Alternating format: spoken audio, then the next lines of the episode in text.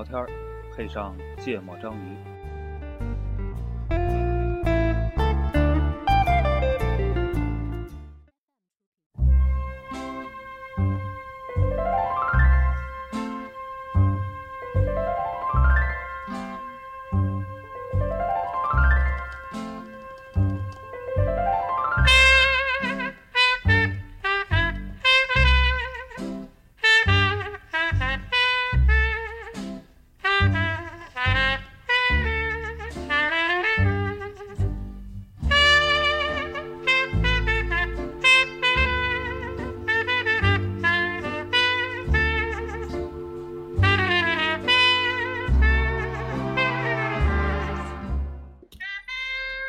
家好，欢迎收听《芥末章鱼》，我是顾哥。我是一泽，我是娜娜。这期我们要聊一个可能会引起很多人不愉快回忆的话题，但不是什么童年的那个啊，那也算了，那个叫什么校园校园霸凌。我对对对，就我我其实在这两年有个特别明显的感受，就是 笑啥？每年都会有很多。没有没有没有，就我发现，我经常跟人说，就人到了一定年纪，包括现在好像年纪很大，所以我们也也很年轻，就大概过了十二三岁到快到十八岁这个年段，呃，其实就是我就过了二十五岁，对我来说是一个明显的门槛。可能你你，我觉得过了二十五岁也因为太智力不太成长的非常快，可能还进入下滑的阶段，然后你经历了很多，就是可能大部分的人生可能百分之七八十的事件你都你都看过了一个一个状态，你会发现。以前觉得自己特别好，你会发现自己身上有很多，到这个点最近你会发现你自己身上有很多很多的小毛病。嗯。然后以前你觉得这都不是问题，你觉得这个大家可能都这样，但你渐渐到了这个年纪，你会发现人跟人差别特别特别的大，嗯尤其在很多小事情上面，嗯对很多事情的认知感受都是完全不同的。嗯然后在这几年，我就一直在探究一个东西，就是我发现很多你这种不不好的感受，奇怪的一个逻辑，最后都会溯源到你小时候经历的一些事情上面去，不管是你受到的教育，或者说遇到的一些难忘的回忆，不管是好的还是坏的，嗯最后都给你形成了一定的思维定式，导致你现在会产生这样的毛病。嗯讲了这么多，其实这期话题简单来说就是童年阴影。对，所以我我再我再重复一下那个描述 啊你，就就觉得我说的太啰嗦了，大家听不懂。就是我觉得不一定是你现在不不一定是你现在的问题，嗯，呃对，顾哥说的也对，也不一定是阴影阴影，对。就是你现在的一些习惯、一些癖好，癖好，甚至思维方式，对，其实是就是呃之前我们聊天是聊到过好多，嗯。其实你追溯下去都是由你小时候的一些小的一些记体验忆对。这个这个影响的。就是童年阴阴影比较显著，我们现在要聊的是童年的影响。对，然后呢，那个本来我们之前什么东西让你长成现在这个歪七扭八的样子？对对对，本来之前我们也策划了一期节目，说是不是聊一下原生家庭，这个但我们觉得有点有点太大了，我们可以把它拆解成类似这样的小话题而且确实是有好多这个心理学的不懂的知识，我们确实不不是特别专专业。哎，然后我们可以改天请我那个学心理学的同学来。对，然后我们就收一下，就是说顾哥这个这个定义我觉得挺好的，就是童年的影响，然后一直影响到你今天的。嗯，然后我们之前这个预习这期节目的时候，发现了一个情况，就是顾主播说他什么都没有，所以我们这期的内容就变成了我我觉得顾哥小时候童年阴影一定是巨大的，为什么呢？导致他根本就不愿意想起来，对，吧导致他根本就从来都不我基本上也同意，所以这期我们的两个目的，呃对，一个是我跟黄主播分享一下我们自己的，另外一个想办法把这个顾主播这个问出来。所以顾哥录完这期节目可能会抱着某堵墙痛哭流涕。我觉得我们这么聊吧，就是没没那么专业，更容易能够让大家明白明白说我们在聊的是什么，并且能更容易让大家想到说自己到底儿受到童年的对哪些，影而且响。而且我觉得这期有可能会聊成，就是如果未来咱们还会聊原生家庭的话，可能会聊成一期素材的节目，是吧？对可能这期聊了好多事儿，嗯然后最后咱们抽象抽象，想一想，研究研究。哎，我特别期待，如果观众朋友能在互动里面给我们留他们小时候童年阴影，一定也挺精彩。对对对，嗯，我就就是如果你们俩能帮我找到我的童年的阴影。阴影，那就说明聊的还可以。嗯啊，你们先聊，我先说吧，我先说一个 最直接的，这个 那个哪期节目？上上期我忘了，某一期我也谈到过不吃茄子，哦，嗯善善善善期，对，反正某一期吧，嗯，这个最近工作量很大，其实就是就是这么一个事儿，嗯就是受到小时的影响的。嗯，我小的时候，不，你会发现，我操，这个你要在茄子里边吃出了什么东西？不是这个要串能串出好多期，嗯，还能哦不，这俩是一期是吧？就我也反对，就是你把别人强强加给对对对强加给别人。嗯就我到今天，我的一个核心主张都是己所不欲和己所欲都勿施于人，嗯其实也是同一个童年的影响，你知道吗？茄子决定人生观，这个叫 真的是，我小时候有一次，一个茄子影响的人生观。对茄子塑造了我的一部分人格。敬那个畏茄子，敬畏蔬菜，那个，我小时候有一次去一个亲戚家吃饭，然后呢，我小时候不吃肥肉，嗯，这是我就天生就不吃，讲到这，陆哥已经笑皮了，我都不知道这这不他笑啥可。乐这个事儿。不不，你说一个茄子塑造人生观，我就突然间想到了说面朝茄子园儿泪流满面，你知道吗？那是啥？就面朝大海，春暖花开那个吗？啊，面朝茄子园啊，然后就是想象了一个场景。就去一个亲戚家吃饭，然后我小时候不吃肥肉，但我觉得这有可能是写在基因里的，是吧？就我确实不吃。小孩都不爱吃，然后呢，而且而且我有限的一两次不小心吃着过，都产生了极恶心的反应反应。然后呢，那家烧那个茄子呢，就第一它切的比较大块儿，第二呢就是跟肥肉一块烧。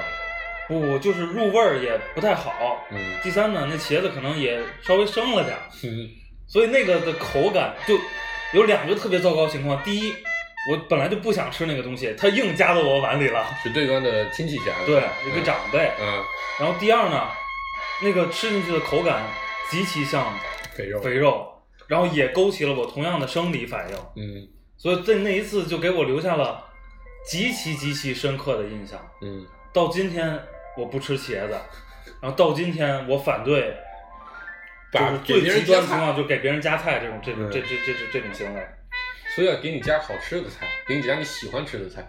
也也不用 自己自己来就行。啊，这是先分享一个，嗯我我我说我在那个时候就二十五过了二十五岁就开始发现这些小毛病。我第一个发现的就是，当我就就后来我们不是不住一块儿了嘛，然后我就住在自己的房子里了之后，我就发现我开灯，对，这是我发现的第一个问题。我家是个两居室，带一个厨房、一个卫生间，然后一个客厅、一个阳台。我回家之后会把这所有房间的所有灯全部都打开，就每个房间一定，而且你想，我们就就两个人，其实一般也就两个人都待在客厅，或者两个人都待在卧室，不会说每个每个地方都有，但我一定会把所有灯都打开。然后当时当时那个那个那个我媳妇就问我说：“你为什么要把灯都打开？这样很浪费电的。”我说：“我靠！你一讲起这个话，我就特别特别的反感。为什么我就不能把灯都打开？那个时候我还没有想明白为什么，但他他讲了这话，我就有点生气。结束之后，我就开始反思为什么有点生气，我觉得也挺莫名其妙，对吧？人家说要省电，也有道理，但为什么我就这么生气？然后我就想起了小时候的一个体验。小时候我妈就老说开灯浪费电，家里付不起电费。我当时就天天觉得，那开一个灯几毛钱的电费而已，为什么就不让？然后他最极端例子，他他说的是这样的话，是你白天给我做作业，假期的时候你白天做作业，晚上不要做，为什么？晚上做作业要开灯，浪费钱。啊，我当时就不明白为什么呢？难道家里已经穷到了连开个灯都不行的地步了吗？然后还有类似的就是，我做作业的时候，他只让我开台灯，嗯不让我开那个日光灯，嗯因为他觉得日光灯耗电大，嗯一个人其实也不是耗电大，因为日光灯其实比台灯耗电更小的，嗯台台灯是四十瓦的，日光灯好像是十几瓦的。他的做法是，你就一个人，你只看眼前那么一大片地方，为什么要开一个整个屋子都亮的东西呢？嗯所以他的做法就是，我在哪，我在前面开灯，他就在后面关灯，一边关灯就一边说我。嗯然后小时候一直跟父母住嘛，包括到高中也是跟跟父母一块住的，到了大学是跟室友一块住，你也不能有自由开灯的权利。直到后来我开始有了自由开灯权利之后，我就开始肆无忌惮，我一定要把所有灯都打开。我开完之后，我就觉得心里特别的舒畅，就我觉得我终于可以，就是就是想我想怎样就可以做什么事情了。嗯我我立刻就明我后来那个时候我就明白，这是一个极大的心理补偿嗯的一个做法。然后那时候就开始留意我还有什么样的类似的情况，我总结了几个。第一个买衣服，嗯我现在如果同时买两件，就我去一次去一次逛街，同时买两件，现在已经很常见了，买两件以上的衣服的时候，我内心会产生不安的愧疚感。嗯原因是小时候在我妈看来，如果一个人天天只知道穿衣打扮，这人太糟糕了。嗯一个正常的好的人，衣着应该朴素。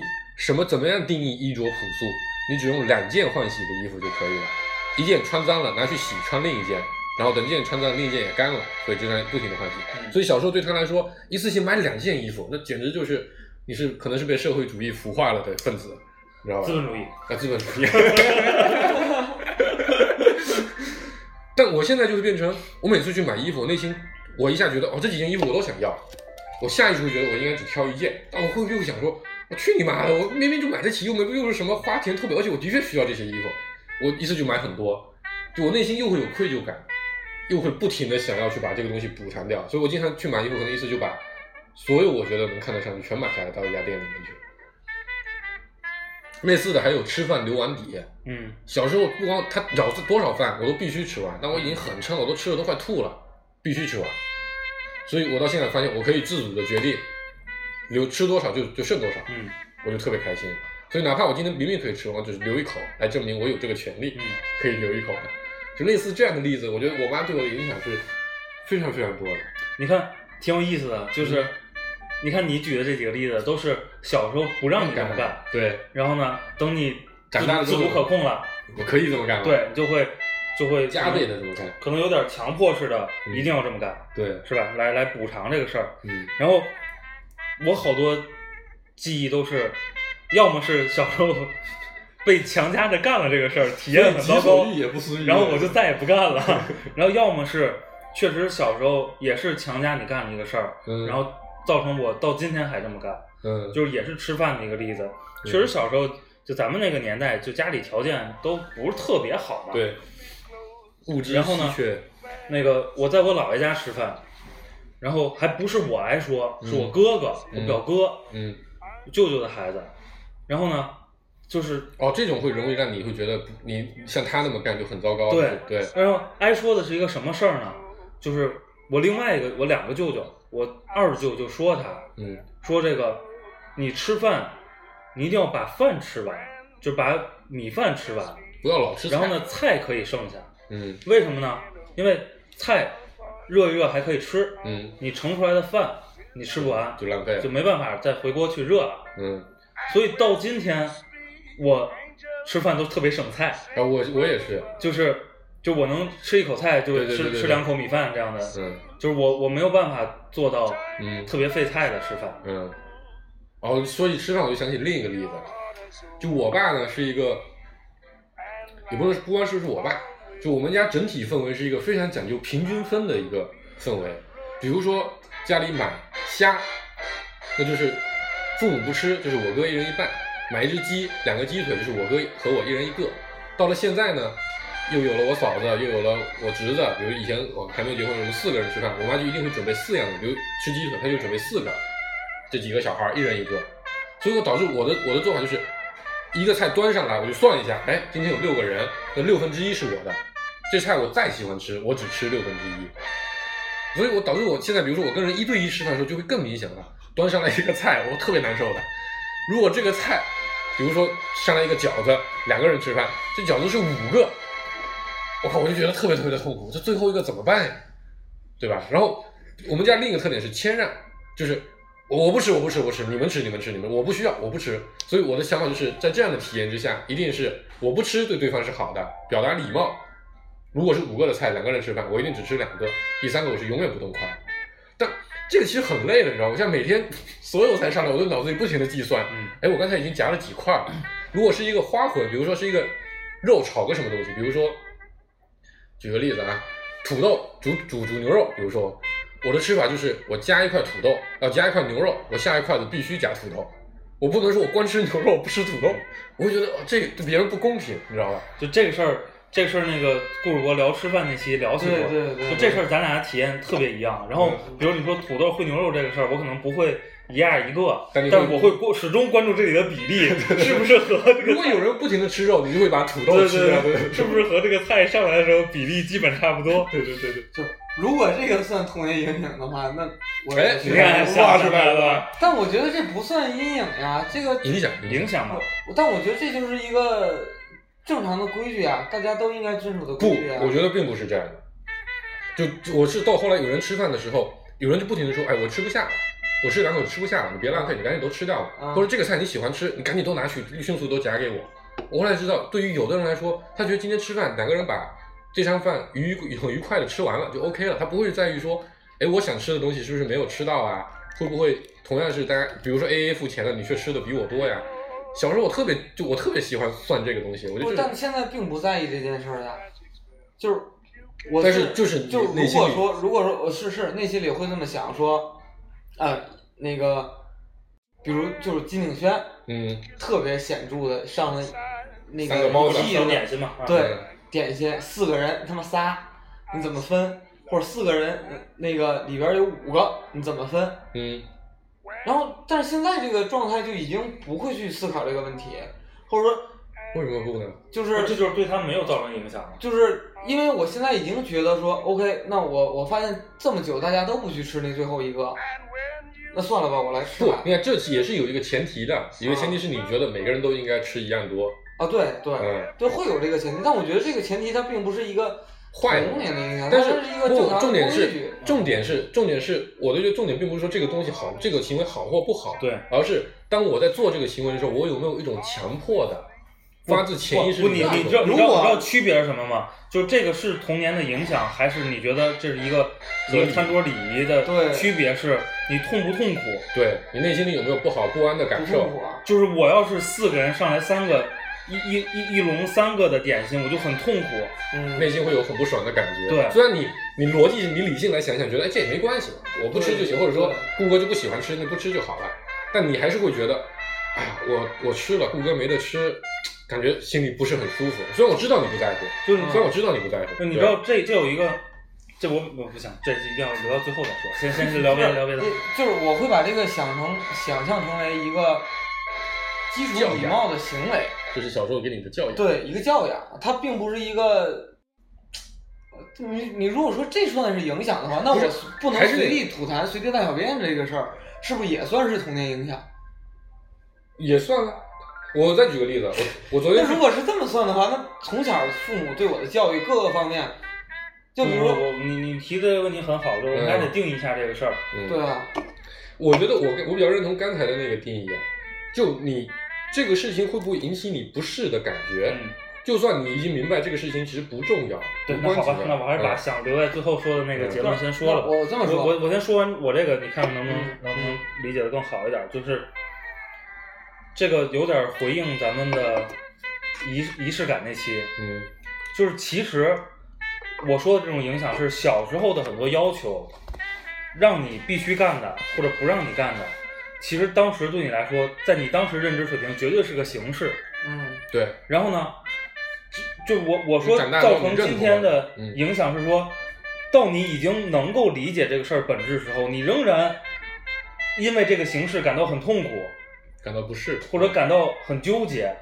我认为这就是小时候那个形式的要求给你带来的影响，明白吗？嗯就是今天我已经能理解大家愉快的用餐才是一块儿吃饭的本质，嗯但我还是会纠结他妈的四个人上来三个点心，嗯就我已经深刻的知道这事儿不重要。可能是因为我觉得，就是这个事儿我避免不了了。我我既然避免不了，而且经常遇到类似的问题，我可能就就就不太去在意这件事儿了，因为必须有一个人选择我想把最后这一块儿。我们我们现场出现了一个非常尴尬的情况，今天我带来了四个奶酪饼干。我们现场有三个人，对现在大家非有两个人非常的痛苦，有一个人觉得，哎，这个还挺好，这个我等等他们都吃，我就等着吃了。刚才听你们在聊这个童年影响，聊吃东西这件事儿上，嗯我我有一个习惯，嗯或者说有一个强加给自己的一个习惯，嗯是我自己盛的米饭，如果是在家吃，我一定会把这个碗吃的特别干净，一颗不剩。就是一粒米都不剩。嗯因为父母告诉我说，粒粒皆辛苦，嗯你要尊重粮食，尊重农民伯伯的辛苦劳作。所以这个时候我会就一定会去把这个米饭都吃完，就这事儿让你痛苦吗？不痛苦啊。那就不算你那个时候，啊对呀你那个时候已经认同了，就农民伯伯真的很辛苦。对呀、我到现在依然认同这点，但是我在饭店就不是了，因为饭店他上那米饭，它不是我自己盛的，对 吧？哦这个这个也算，那个这个也算，那个这个也算，为什么？啊，这个也算，为什么？就是让他纠结的点是这是不是我盛的？哦，是我浪费的，是不是对我浪费的？对，所以我不能浪费，别人浪费跟我没关系，对吧？这是你的逻辑。对，但我不觉得自己有愧疚感，我也不觉得难受。我觉得我以前也没有感受过，就是我发现说，就是因为我我不觉得他浪费，因为我觉得这件事儿已经不可避免了，就跟说剩下一块儿不吃就浪费了，还是我吃了 一样的感觉。所以这我们我我不觉得这是对我我同们听首歌吧，就你们能理解我的状态黑吗色柳丁。听我的选择陶喆，我要插个话，这个叫不用不用不用，如果有一个有只有一个席只有一个柳丁要分给两个小朋友，你有一把刀，你该怎么分？捅死一个就可以了。一点怪怪的，可是说不出来到底为什么，好像有一些悲伤的征兆，头上有橘色的加州阳光，我的口袋只有黑色的柳丁，我只有一个蓝色的感觉，不要问我为什么。很想说，但又觉得没有话好说。我只恨我自己，出这监狱。或许我是个没有出息的小虫，不该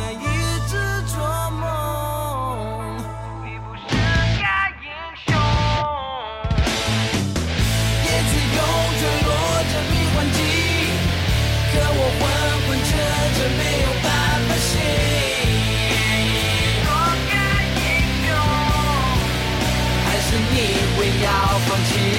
天是亮的，全布满乌云，所有焦距被塞灌满了死心。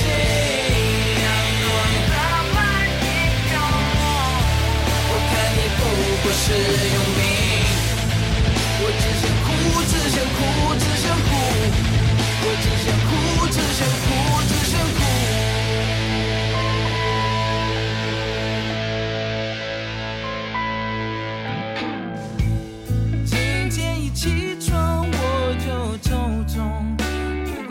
管吃了几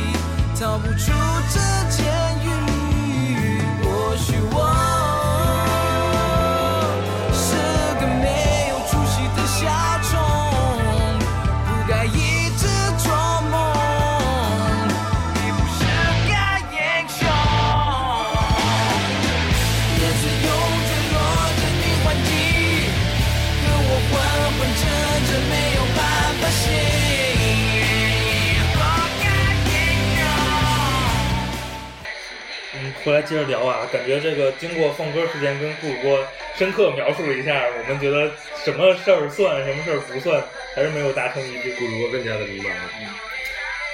我再举个例子，上厕所，嗯，就我妈小时候老跟我说，外面的厕所真的是太恶心了。我印象特别深，有一次小时候，她她对所有公共的东西都保持着非常非常强烈的抵触。嗯我印象最深的有一次是，我们家小时候有电话，很早的时候就有电话，就应该是我们县城里最早几家有电话。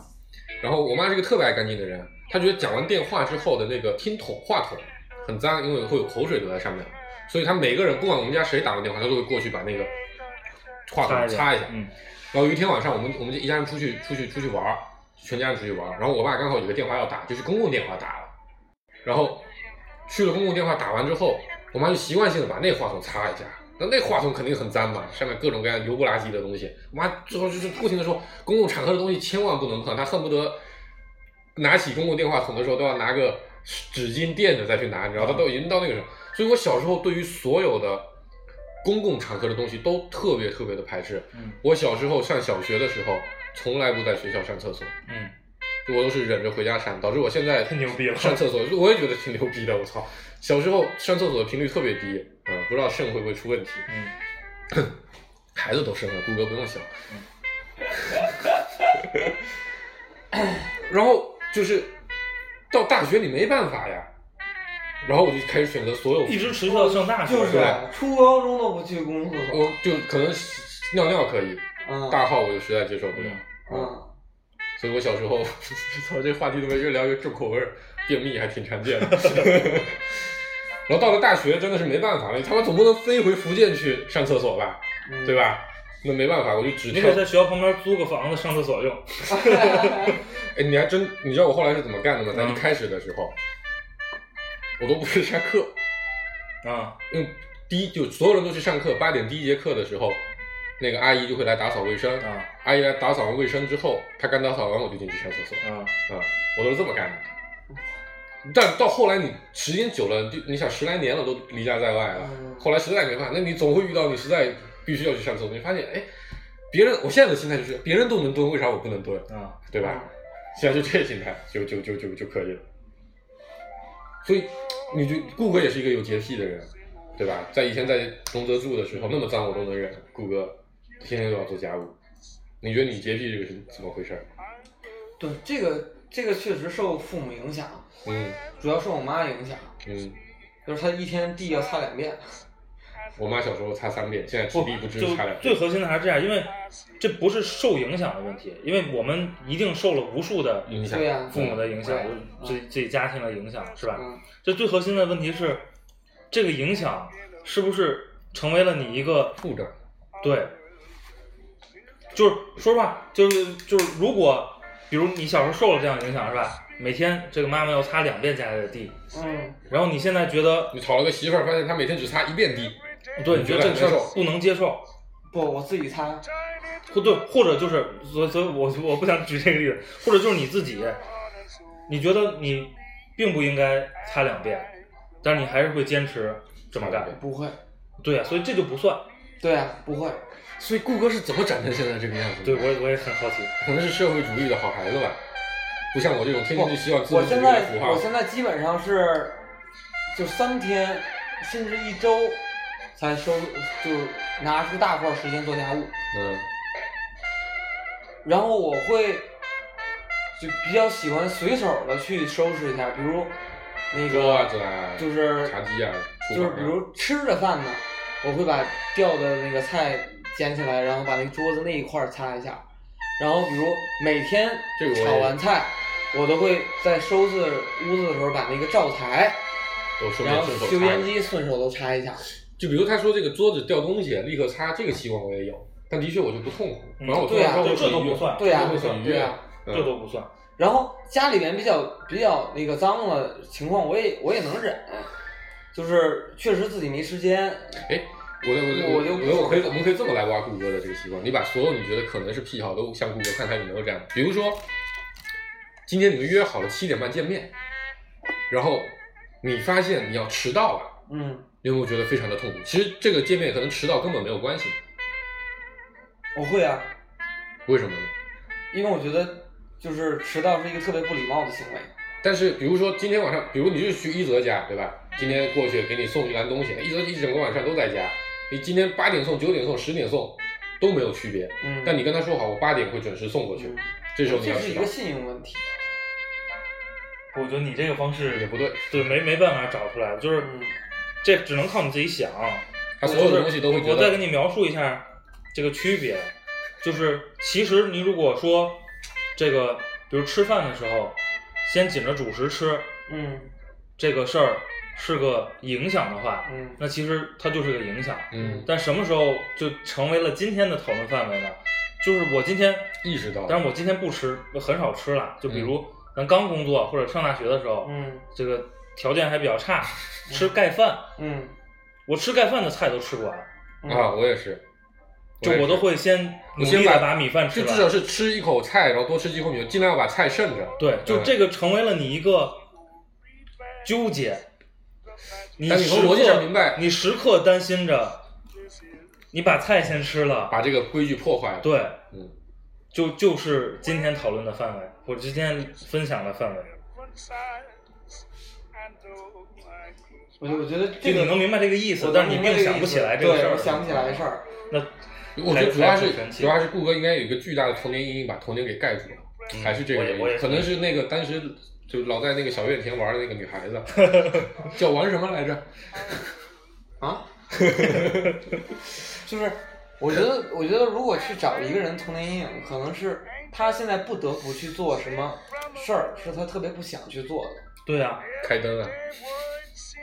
但我觉得挺少的，就现在想不起来。然后再举个例子，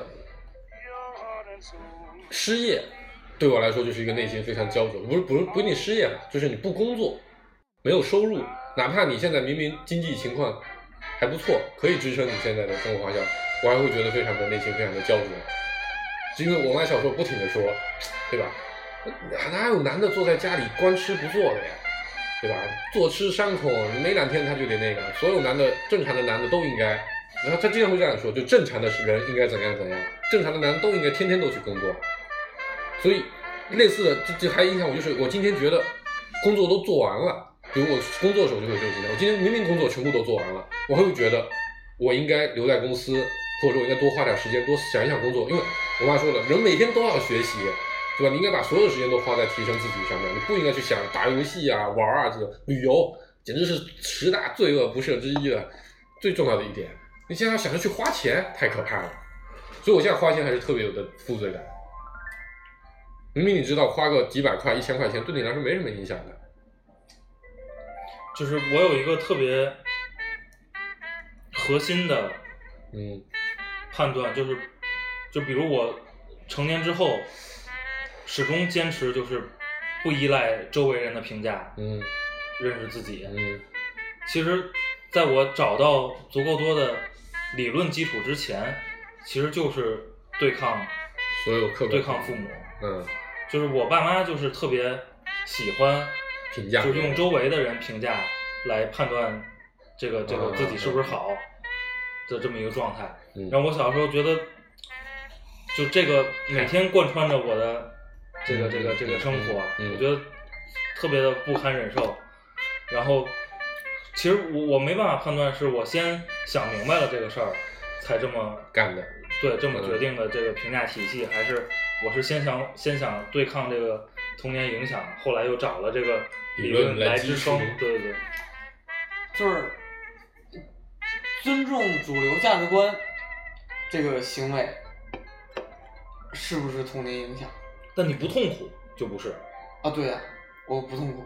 对，就是我觉得我父母对我影响就是，呃我这这个我像像你们说这点我有点好奇啊，就我问你一个问题，啊就因为我们在通过这么多期的节目，我们已经明确的发现了，嗯顾哥是一个非常主流价值观的人，嗯然后我们两个其实是虽然我一直还是不太一样，但我们会很经常去对抗主流价值观，嗯，嗯，对？吧？在这种时候，你会有那种感受，就是你会希望有一天也尝试一下，做一点不一样的自己呢？会啊、会有，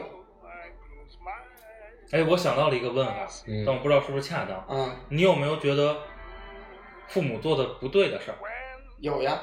比如，就比如他们这个在哎花钱这个事儿上，花钱这个事儿上，嗯嗯他们可能觉得特别省就就是对一分钱要要要要掰开两半儿花，嗯然后每个每个每个东西都要花的特别值，对，然后他们去买什么那个菜对买菜，他可能同样的黄瓜，就买便宜的，对他可能买那个性价比最高的那个，但是嗯对我来说，切掉坏的地儿，可能还不如那个好的呢，直接买贵的那对种呢。，那然后这种，比如就这个例子哈，嗯会不会对你造成一个影响是说，在你自己能支配自己财富的情况之后，嗯，我会刻意的，只买好皇冠。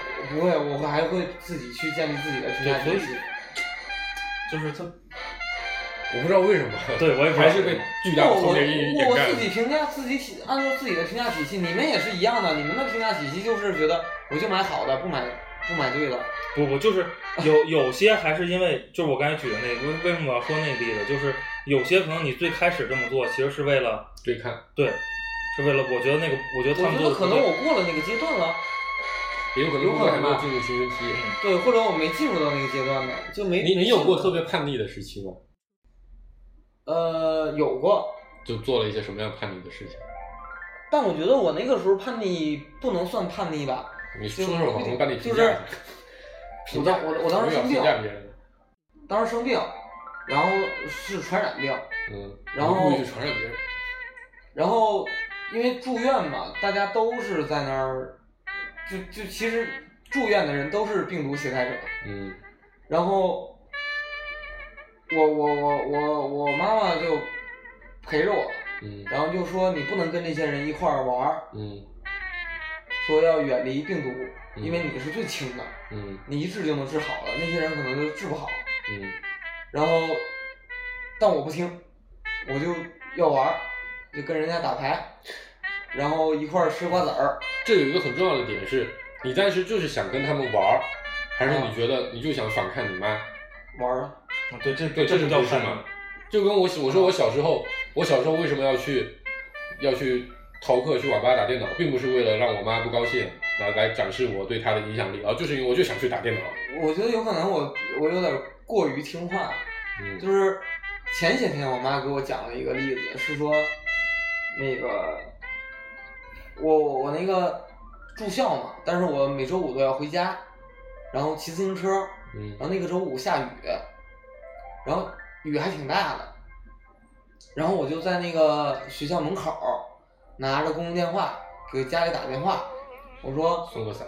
我说妈，那个外边下雨了，我说我说我怎么回去呀、然后我妈给我说了一句说，那你现在看到那个路上有没有行人，有没有骑自行车的人？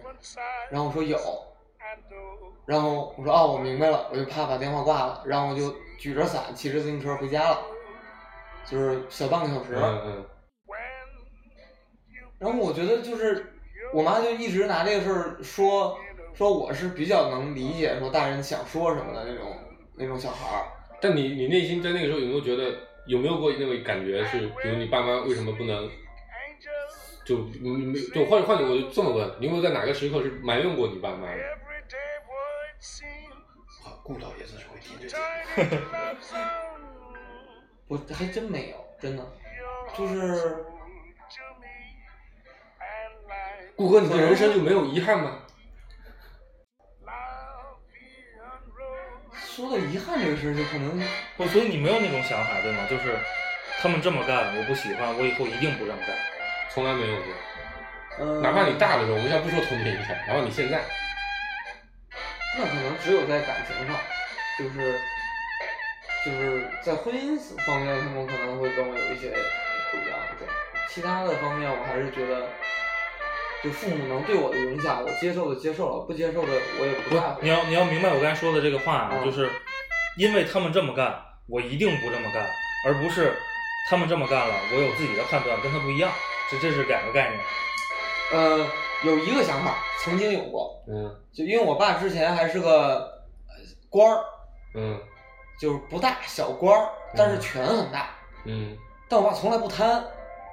所以我觉得他既然不贪，我以后一定要贪。然后呢，我觉得他的不贪几方面，第一方面他不收钱，不收礼；嗯，第二方面他不去动用自己的权利去帮助自己的朋友亲戚，对亲戚，嗯这是我比较埋怨他的一个事儿了，算是吧。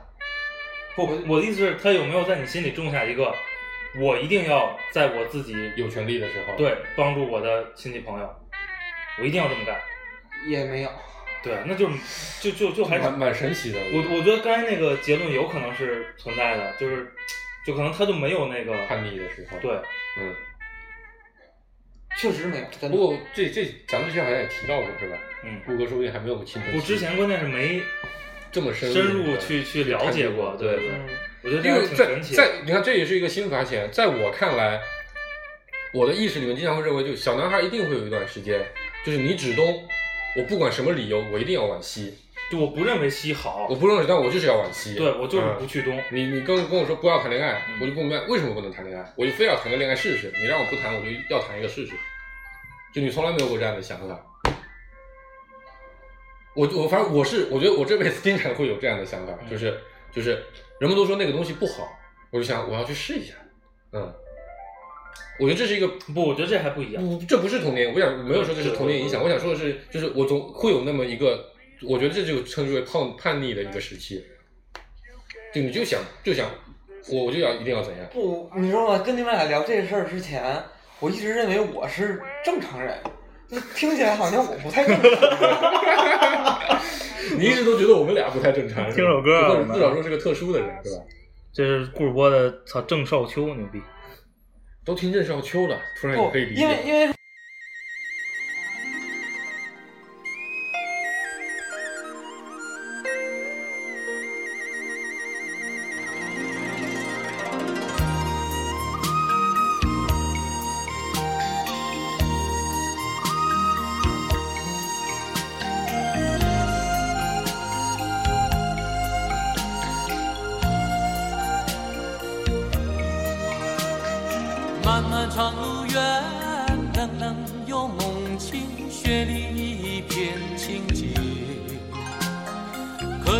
我在独行，要找天边的星。有我美梦作伴，不怕伶仃，冷眼看世间情。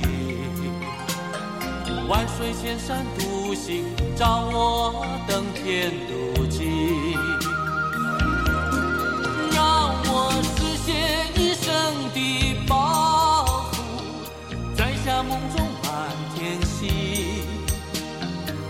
期许里的少年抬头来，向青天深处笑一声。我要发誓把美丽拥抱，摘下闪闪满天星。俗世翩翩少年歌一曲，把心声献给群山听。漫漫长路远，冷冷又梦清，雪里一片清洁。可笑我在独行，要找天边的星。有我美梦作伴，不怕伶仃，冷眼看世间情。万水千山独行，找我登天路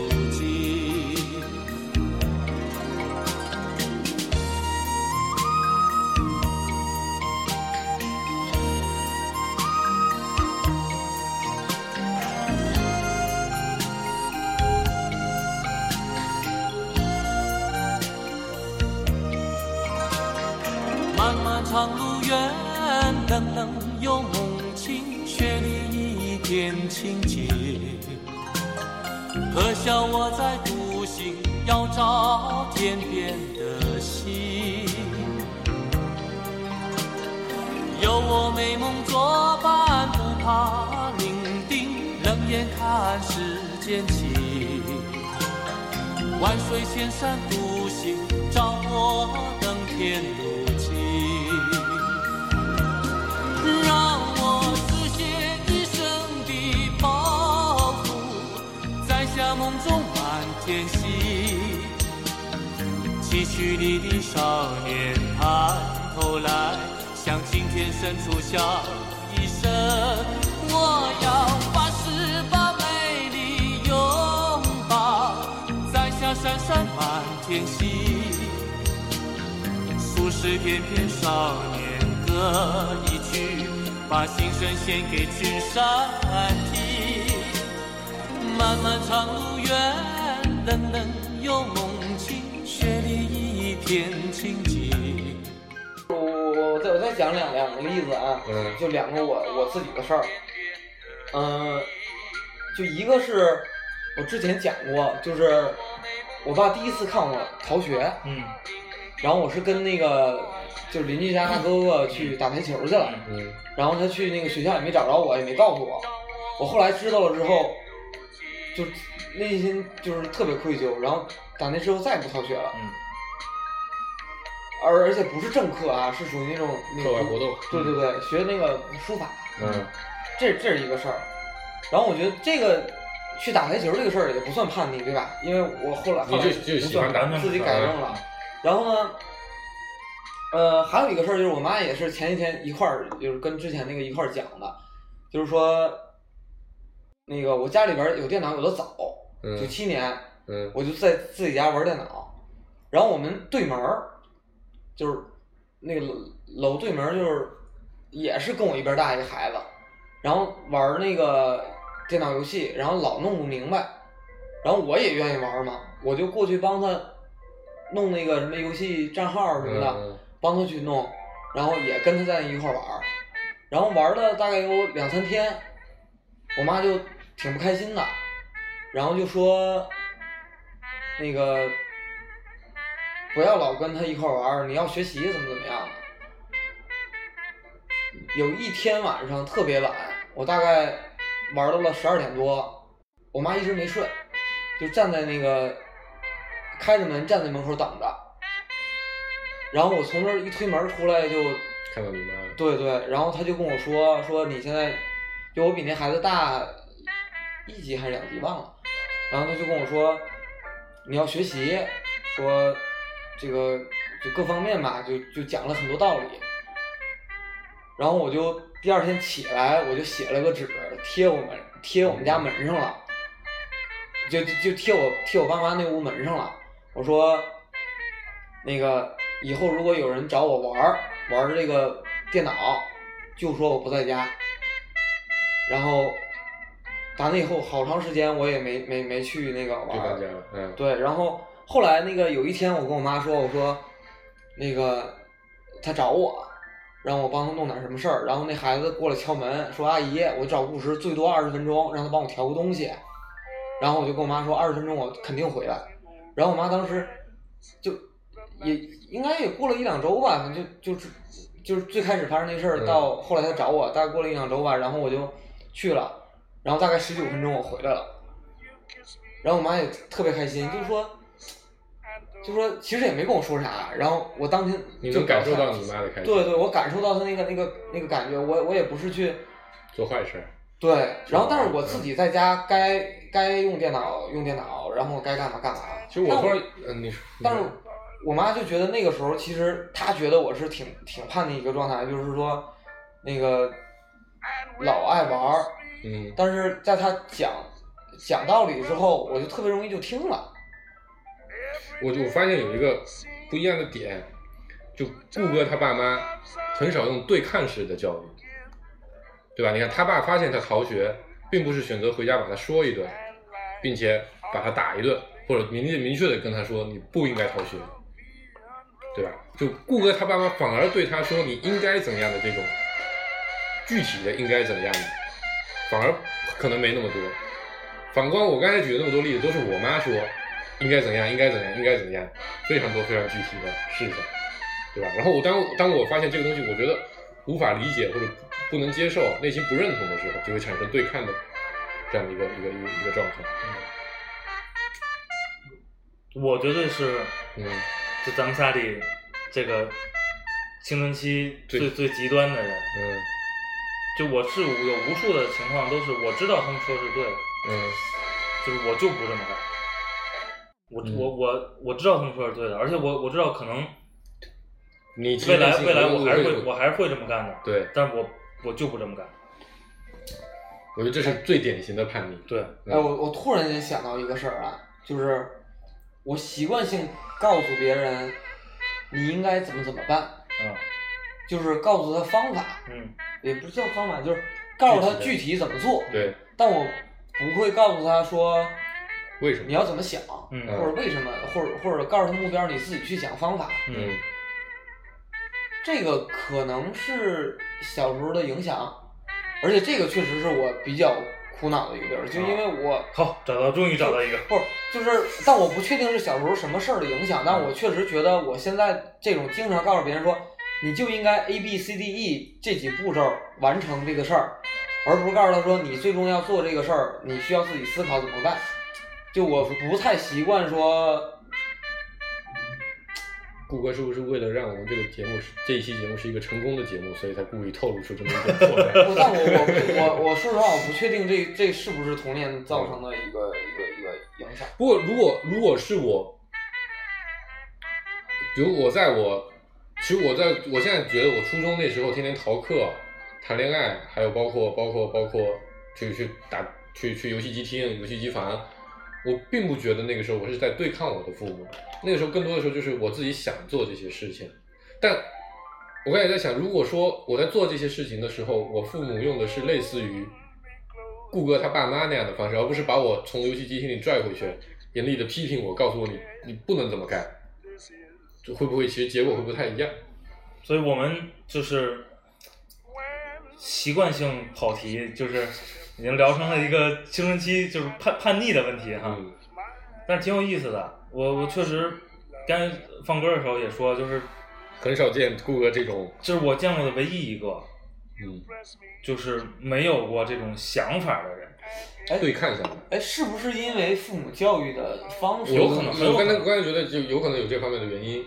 因为因为嗯，就刚才你说这个谈恋爱这个事儿，嗯那我我我父母还是挺保守的，挺古、嗯。老古董的那那种那种人，然后他们就跟我说就不要谈恋爱嘛，但是他知道我高中谈恋爱也也没说什么，那都高中了，哥，我操！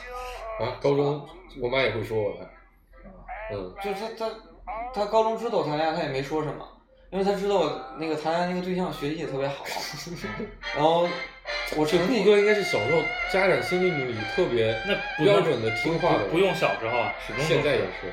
咱们仨要是拿出去，女生都喜欢嫁顾哥这样。对。对啊，我一直也是觉得，我如果是是个女生，我一定会嫁给我这样的人。我之前我还是我要觉得我是个女生，一定不会嫁我这样的人。哎，对，我觉得这个问题特别好。就如果你是异性，你愿意嫁给自己吗？或者愿意娶哎，我们可以？找一期聊这个，我觉得这个话题也挺有意思的。哦，我觉得这不因为我一句话就说完了，你就接着聊就可以了。愿意现在现在聊这个事儿就行了。对，我就因为好好多人给我的答案是不愿意，不，你就说你吧，我肯定愿意啊。啊，你呢？没有，就下意识的回答，我会觉得是不愿意。啊，嗯，因为如果我能把我作为一个女生，把我自己了解到我现在了解自己的这个透彻的时候，我会发现你臭毛病太多了，而且很多时候你纯粹就是就是就是故意使坏，而不是真的真的真的那个。你呢？如果我是女生，嗯怎么可能有一个跟我一样的男生呢？臭不要脸，臭屁，你知道吗？我操！哦，我知道他为什么要一句话聊 这个梗，他可能准备了二十多年，我靠！终于有人，为什么他刚才说现在就能聊？我关键是上面这话题真的没什么可继续往下聊的了，我操！但我觉得这样聊，这个东西以后就可以变成聊成一个他妈育儿话题了，对吧哎，？其实听起来你们我们应该把俩的这个童年阴影其实也没什么，是没什么，还还好吧，对吧？但是我还是就不是，其实绝大多数的影响都不大。不，绝大多数真正大的影响，其实当你自己的三观建立起来之后，你都能纠正过来的。嗯就真正到你今天还纠结的，其实都是一些是细枝末节的对小细节。不，比如说那个一姑娘，然后小时候遭人性侵了，对对性骚扰。骚扰了，就我觉得这个跟我们说的那个还是啊，对对？对，他他可能一辈子很讨厌男人对。一辈子对于男性或者说对于对男性的一些其实这期行为，他表示就非常抗拒。但我我觉得没有什么出格的这期这期其实，在一开始我也说，就是我其实如果聊很大的影响，其实这个故事就这样的例子一定会变得不是很普遍。对大部分人一辈子过得还是比较简单的，对比较大众的。对但其实我想说还是那个，就是当你到了这个时候，你会发现有很多小癖好或者很多小习惯，其实是跟别人不太一样。就像你现在你说你没有叛逆期，或者你有这样一些想法，我们在我们看来也是觉得很奇怪的，跟或或者说所谓的奇怪就是跟我们想象中的普遍情况不太一样的，对吧？不，也有可能就是你们俩本身就是我们俩是奇怪的，对。也有可能。